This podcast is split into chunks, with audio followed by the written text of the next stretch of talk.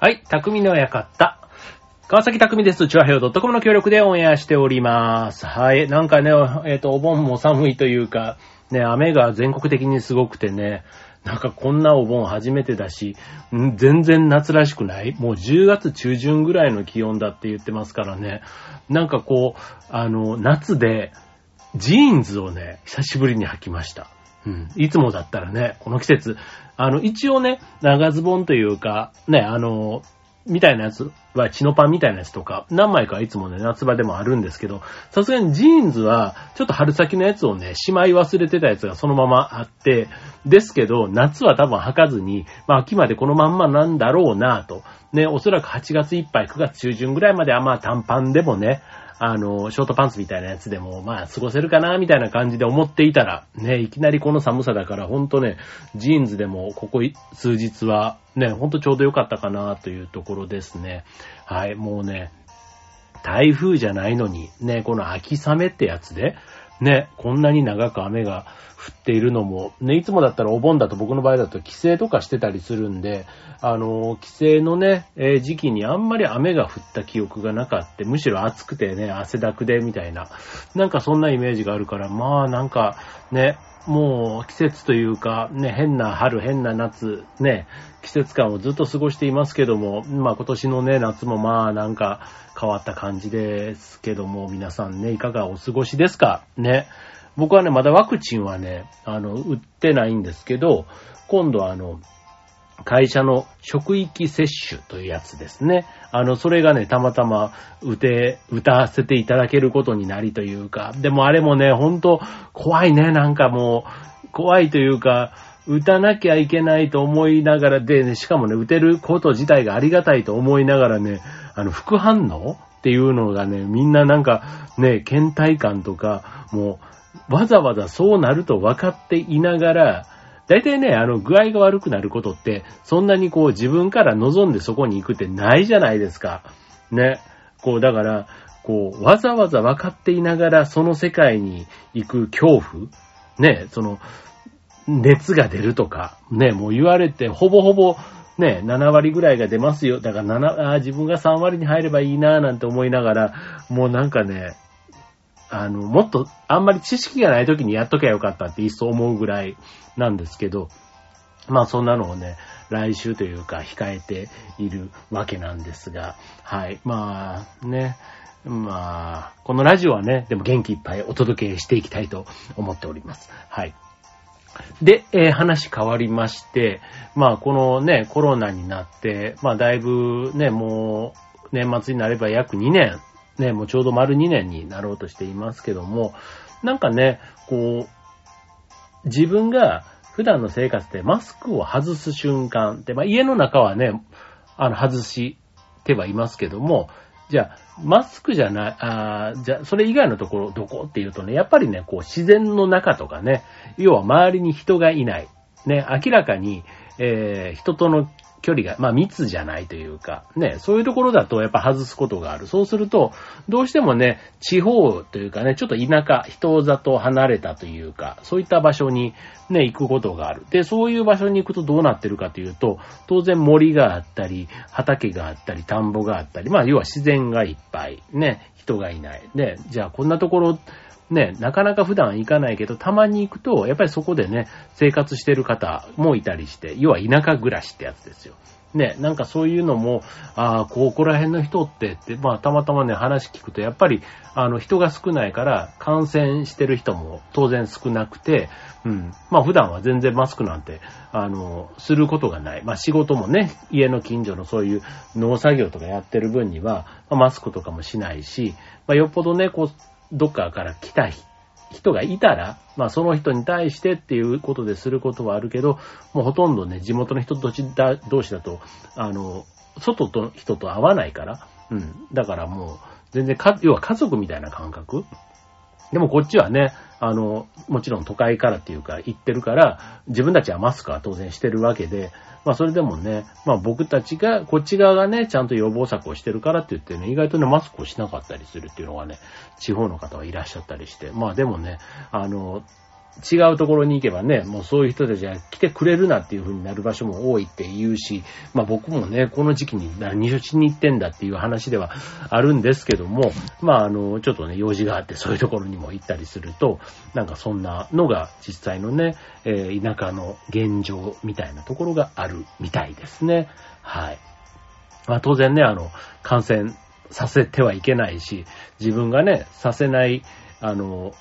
可能性ね、させる可能性も当然あるわけですから、ね、だからそのあたりはね、十分に気をつけて行動しているわけですけども、はい。まあそんな中でね、えー、田舎で暮らしている。ね、そこで、ちょっと一つ思ったのが、うんと、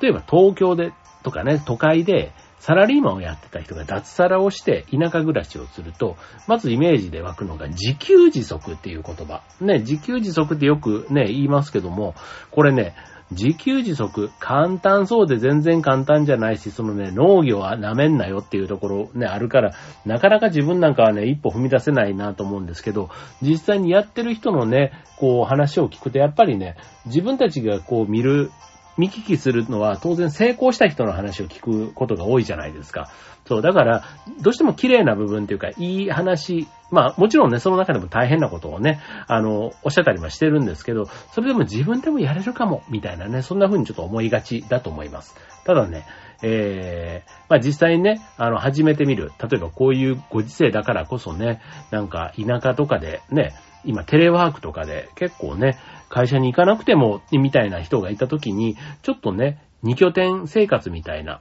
なんかそんなことをね、始めてみようなんて思う人もいるというふうに聞きます。ので、今日のテーマ、自給自足でお送りしたいと思います。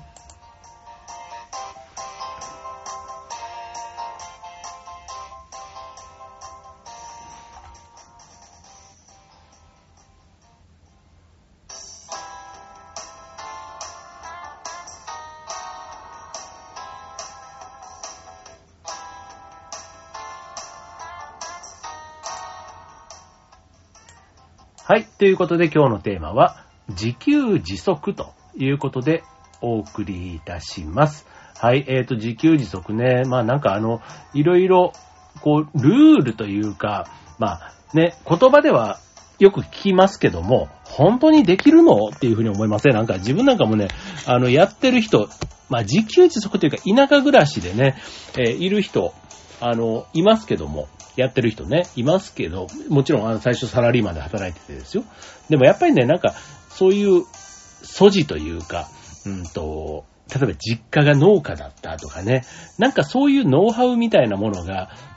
どっか強みというか自分の得意分野がないと、あの、無謀に全くのゼロで、こう、ネットとか調べた知識とかね、そこだけで行くと、なんか結構痛い目合うんじゃないかななんて思うんですけども、まあ、でもね、挑戦するって意味で言えば、あの、例えば僕が住んでる千葉県とかはね、結構、あの、都会な部分もある、あるんですけど、ちょっと離れると結構畑とかもたくさんあったりするんですよね。そう。だから、まあ、そこ、自給自足、田舎暮らしとまでは言わなくても別に今の家に住みながら、農作業自体をね、やることができたりする環境って意外と日本というか、ね、あの、東京でも意外とそういう場所ってあると思うんですよね。あの、市民農園とか、なんかそういうのもあったりするから。だからね、あの、まあ、夢は大きくっていうことではいいんですけども、ある程度ね、現実味をね、ちゃんと持ちながらやっていくといいんじゃないかなって思います。で、そういう意味で自給自足を成功させるのに大切なのは、何よりも計画性。これ、ま、仕事でもそうですよね。仕事でももちろん計画性って結構いろんなね、場面でも言われます。けども、実現可能な地に足がついた計画。うん。だから、人が成功しているからといって、その人と同じ強みを自分があるあるとは限らないので、ちゃんと地に足のついた計画を立てることが大事ということなんです。はい。まあ、自給自足を夢見ているとね、例えばあれもしたい、これもしたいとね、いろんなこう本とか、ね、情報で、あ自分の思い描いてるね、こう朝日が昇ったら、ね、えー作業をして、日が暮れれば家に帰って晩酌をして、自分の取ったね、野菜とかそういうのでね、もう本当にこう、小川のせせらぎで野菜を冷やしてね、きゅうりだ、トマトだみたいなね、なんかそういった、こう、理想はもちろん、あの、あっていいと思うんですけども、なかなかね、これね、やっぱ自然が相手のもので、当然あの、ね、思ったように育つわけでもなければ、自分が思ったように育てていても、周りがね、こう、あの、害があるというか、ね、虫もそうだし、結構ね、あの、虫とかのレベルよりは、あの、鹿とかイノシシとか、ね、なんかそういったものが出てくる。まあ、当然ね、田舎になればなるほどそういったね、あの、生き物、虫とかいうよりは、結構動物クラスが、そういうね、農作物を食べに現れるということで、なかなかね、あの、戦いが大変みたいですよ。そう。で、あと、ね、そういうイノシシみたいなももちろんそうですけど、今度猿みたいなね、もっとこう知恵が働くというか、そんな生き物も、しかもね、意外と攻撃的だったりするっていう、まあ向こうもね、生きるのに必死ですから、結構ね、なんかそんなことも聞くと、自給自足も、そうそう楽ではないんだな、なんていうふうに思います。はい。でもね、今日はせっかくね、匠の館で自給自足テーマでお送りしていきますので、まあ、そのコツというか、ポイントみたいなところね、もう、あげればね、本当にもうキリがないんですけども、まあ僕は今、サラリーマンっていう枠の中でね、あの、自給自足にもしチャレンジしようとしてる方がいたらということで今日参考になるところ、いくつかご紹介していきたいと思います。はい、えー、まず一つ目、さっきね、言ったリスクっていうのがね、ついてきます。ね、いろんなチャレンジをするイコール、リソあリスクはね、必ずついてくるもんですけども、例えば、自然災害、ね、さっき言った野生動物が被害を、とかね、そういう風にして結果、期待したように農作物が育たないっていうことがあり得るということ。で、あとは病気になってしまって自給自足がままならない。まあ、病、あの、病気って、まあ、食物もそうですし、自分自身の病気ももちろんありますよね。ね、体調悪くなった時に誰がその農作物の世話をするんですかというところなので、まあ、リスクをに備えるというのが大事ということです。まあ、自給自足ですから自分でやんないとダメというところがね、何よりもリスクというところなのかもしれません。まあ、ただね、何かあった時にね、ちゃんとそのね、期間、もし数日ね、休んで体力が回復するんであれば、その数日分の貯蓄とかね、あの、食材とかね、蓄えておくというのが大事ということですね。はい。一つ目、リスクに備える。もうね、ここに尽きるかもしれないです。はい。まあ当然ね、あの、前向きにやっていく上でいろいろまた次、体力。うん。体力もやっぱりね、あの、必要不可欠。畑仕事。ね。これあの、自給自足なんで別にあの、農作物だけじゃなくて、ね、ヤギだ、牛だ、ね、育てる家畜を育てる鶏とかもね、結構あの、自給自足してる方、ね、そういう家畜を育ててるケースもよくあると思います。あの、ね、東南アジアのね、そういう農村みたいなところに行くと、大体ね、あの、豚とかああいうのがね、結構あの、鶏とかが、庭とかでこう歩いてて、ね、卵を産んだりだとかなんとかかんとかって言ってね、やってたりする絵とかも見たりしますけども、あの、まあ、それでね、あとその家畜とかをね、元気にのびのびと育てるって考えたら、ね、それで乳を絞ってとかって考えると、まあ、土地が広くなればね、もちろんいいんですけど、その分管理のね、手間もあります。で管理をするイコール体力が必要と、またもう常に体力ですね、もう。健康、健康体力、ね。これ何をするにもそうですけど、自給自足になると、もうここはね、あの、必要要件、知力とかそういうことよりも体力なのかもしれないなと思いますね。はい。まあ一方でね、体力って言っても限界があります。例えば、掘ったりなんとかかんとかね、するときに、体力、ね、一人の体力じゃ足りない分は、例えばね、人を増やすっていうのももちろんありますけども、やっぱり機械に頼ると。ね、手作業の負荷を減らすということが大事ということですね。まあ、ただね、機械を導入するってなったら、ね、導入する費用も必要だし、メンテナンスの費用も必要。ね、テクニックというか、そのね、テクニカルな部分のね、学びも必要ということなので、いろんなお金が必要になってくるというところですね。はい。次。あの、あに関連して、まあ、自己管理ということですね。はい。まあ、睡眠とか食生活、運動、ね。なんか空、美味しい空気を吸って、ね、自然の中に、ね、今までの満員電車で抱えてたストレスとか、ね、煩わしい人間関係とか、そういうのが全然なくていいぞってね、ある一方で、ね、あの、今まで会社にいれば、誰かが自分のことを世話をしてくれたり、ね、そういうあの、いわゆるあの、会社の組織の中にいると守られてた部分っていうのはたくさんあるわけですよ。ね。それが、できなされない分、自由は確かに手に入れるか、入れられるかもしれませんが、当然毎日ぐうたらして日々を過ごしていると、自給自足成り立ちません。農作物は枯れてしまいますし、ね、生き物の世話はしないとダメっていうね、そういう意味では自分に対しての厳しさがないと、ね、難しいというところですね。はい。じゃあ続いて、えー、働き方みたいなところね、えー、でいくと、うんと、まあ大事なのはやっぱりね、収入。ね、収入は、あの、自給自足をしている人でも、やっぱりね、無収入でやってる人っていうのはほとんどいないんですね。そう。だから、100%自給自足って、あの、できなかないんでしょうけど、まあ今のね、あの、現代の生活のレベル、例えば、えー、通信もそうだし、ね、インターネットとかね、携帯電話とかもそうだし、あとはね、水光熱費、電気もあれば、えーシャワーも浴びて風呂にも入ってとかガスだとか、ね、そういったところを全部自給自足は難しい。どっかでお金っていうのが必要になってくるというとこです。例えば洗剤買うにしてもシャンプー、リンスだとかね、まあそういったものもね、あの、やっぱりお金が必要になってくるということで、何らかお金を手に入れる手段というところ、ね、これを、あの、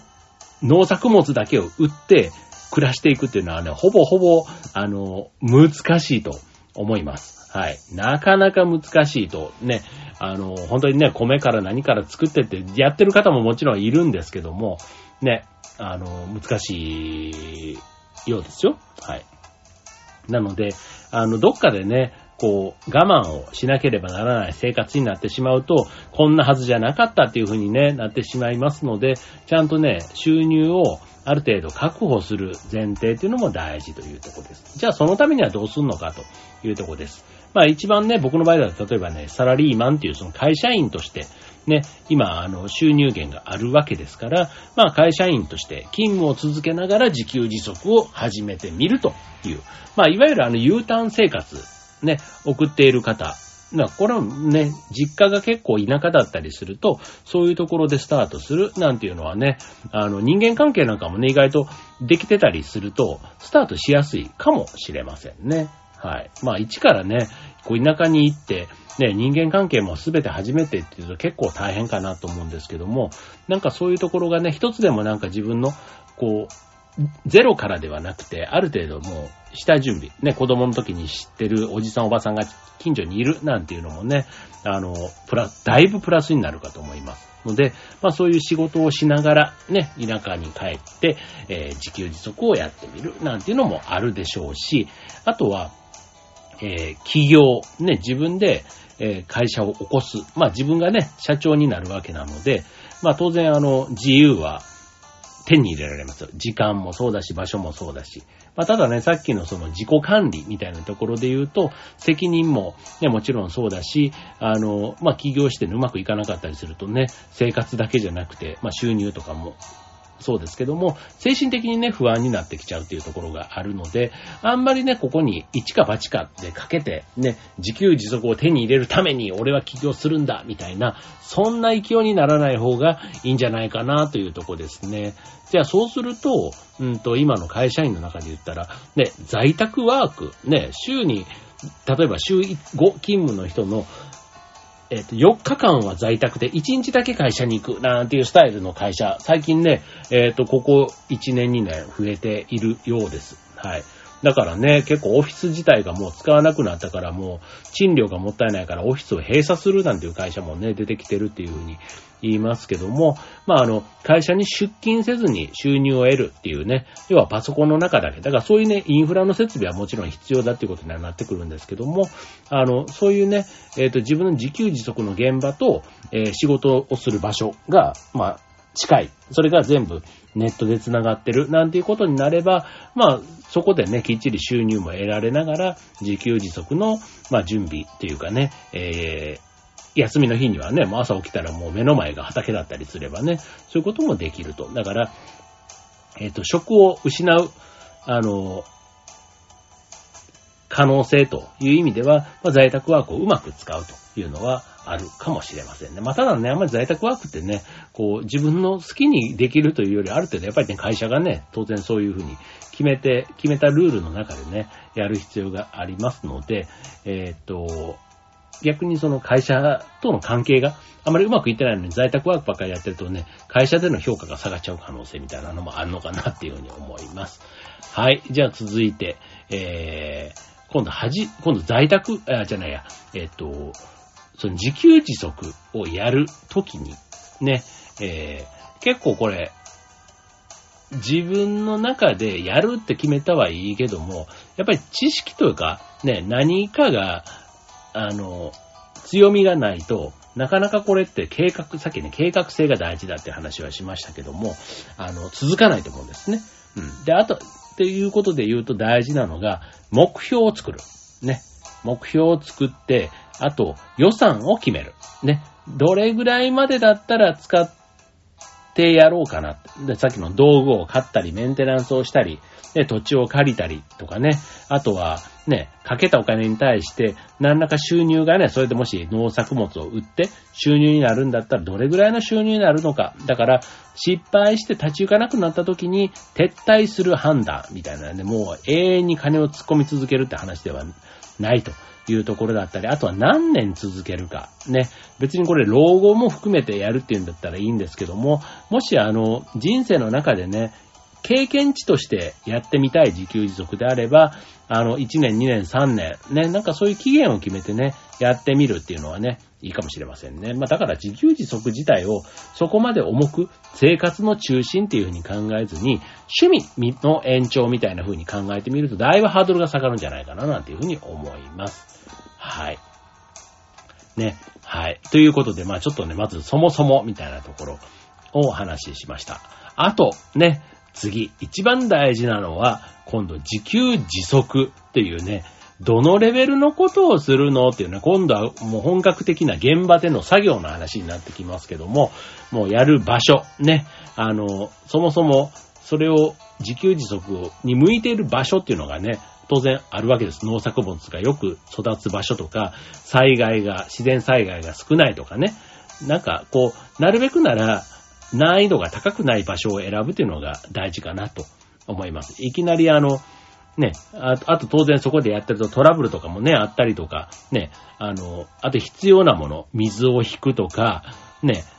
こういうトラブルがあった時に病院があるかとか、ね、あと近所の人が助け合えるとか、ね、自給自足って言っても何かなんでも一人でやりきらないといけないってわけでもないので、なんかトラブルの時にね、どうするのかとかね、あとその野生の動物が現れた時にどうしたらいいのかとかね、もうそれはもう自分で調べるよりは、ね、その前から住んでる人とかの知識があるんだったらね、まあそういったところを、あの、借りながらやるっていうのも大事でしょうし、まあそもそもね、あの、レベル感、ね、あの、育てたい作物の範囲だとか、ね、動物も買うのかとか、ね、なんかそんなところもね、いろいろちょっと考えてやるといいんでしょうね。はい。で、それから、あとはね、土に対して、まあ、いわゆる農業のノウハウみたいなね、これもね、やっぱりね、あの、家庭菜園とはちょっと違うので、自己流でやっぱり覚えようとしても、なかなかうまくいかないと。だから経験者の知識を得るっていうのが大事ということですね。はい。まあ長年のね、経験をもとにした知識っていうのは、本当にあの、ね、こう、自分が何かを学ぶときにはすごくありがたいところかなと思います。だからそのためには自治体とかでね、結構あの収納研修、ね、農業にね、従事する人向けの研修とかもあったりしますし、結構ね、なんか農業って第一次産業っていうことでね、なんかずっとこう今までは第三次産業、サービス産、サービス業みたいなところがこうもてはやされてね、なんか収入を得るには第三次産業みたいなね、感じもありましたけども、なんかこう原点回帰っていうのかな。うん。なんか第一農業のね、良さみたいなところを改めて、なんか僕も今この年になってからか、よりそういうことを考えるようになったですけども、はい。まあなんか、研修、ね、やっぱ知識を教えてもらうっていうのは、とてもね、やっぱり学ぶというか知らないことには始められないっていうのはあるかなと思います。はい。で、その先にね、土作りのこととか、ね、種とか苗のことをね、考えたりとか、ね、なんかいろいろそういうことを、あの、ノウハウとして身につけて、あとは必要な道具とか服装とか、ね、あとは、うんと、ね、な、なんかそういったことを決めていくというところでしょうね。はい。まあなんか今ね、人の関係ももちろん大事だし、物を揃えることも大事だし、あと情報知識を身につけることも大事というようなところもね、あの、いろいろこう調べていく中で、だからかなりのこれね、割と自給自足って簡単そうに見えて、うん。いざ始めるってなると相当、あの、ハードルが高い。だから、まあね、こう何かね、全部を一気に捨ててっていうことではなくて、こう、少し手を出せるところから始めてみるなんていうのがいいんじゃないかななんていうふうに思います。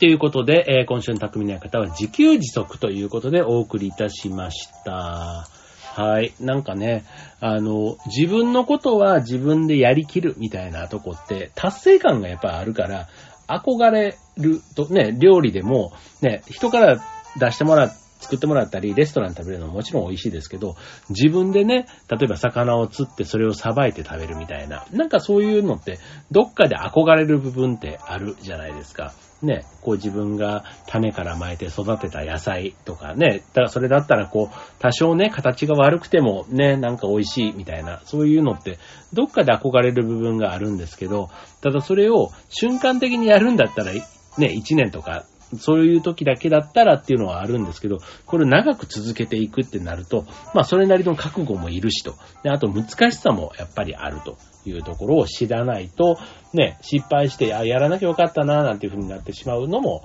あの、残念な話かなと思うので、はい。まあでもね、今本当に情報自体は取りやすくなっているし、ね、さっきの経験者をね、知るなんていうのもね、つながりやすく、ね、ネットとかでもいろいろこう情報がある分、あとは自分の行動力でね、多少その、加減を見ながら始めてみる。いきなり振り切ってやるんではなくてね、そういうふうにやってみるっていうのがいいんじゃないかななんて思います。はい。まあほんとね、なんか、あの、こういうのって若い時にね、やればいいって思う反面、じゃあ20代、30代の時に、なんかいろいろね、こう社会の中で、ね、会社の中でもね、こういろいろ期待されてやることが結構忙しかったりすると思うんですよ。だから、改めてそういうね、自給自足を考えてするのって本当に僕ぐらいの年、50代とかなってから、ね、なのかななんて思う。改めて考えるとね、ちょっと第二の人生みたいなことをね、よく60過ぎて定年を迎えたらね、第二の人生とかっていう風に言ったりしますけども、なんかその第二の人生になってから考えると遅いから、第二の人生を始める10年前ぐらいからちょっと動き始めるといいことなのかな。だからもしあの、60歳からね、そういうことをしたいっていうんだったら、まさに今の僕の50歳というね、10年前ぐらいからいろいろ情報を集めて、少しずつね、こう、技術を身につけたり、知識を身につけたり、みたいなことから始めてみるといいんじゃないかなと思います。はい。まあ何事もね、今始めれば、ね、10年経てば10年の経験が積み重なるわけですから、はい。まあそんなところ、ちょっと皆さんのね、えー、興味がある方いたら、はい。ちょっと考えて情報収集して、はい。一歩踏み出してみてはいかがでしょうか。はい。ということで、今週の匠の館、ここまで。バイバーイ。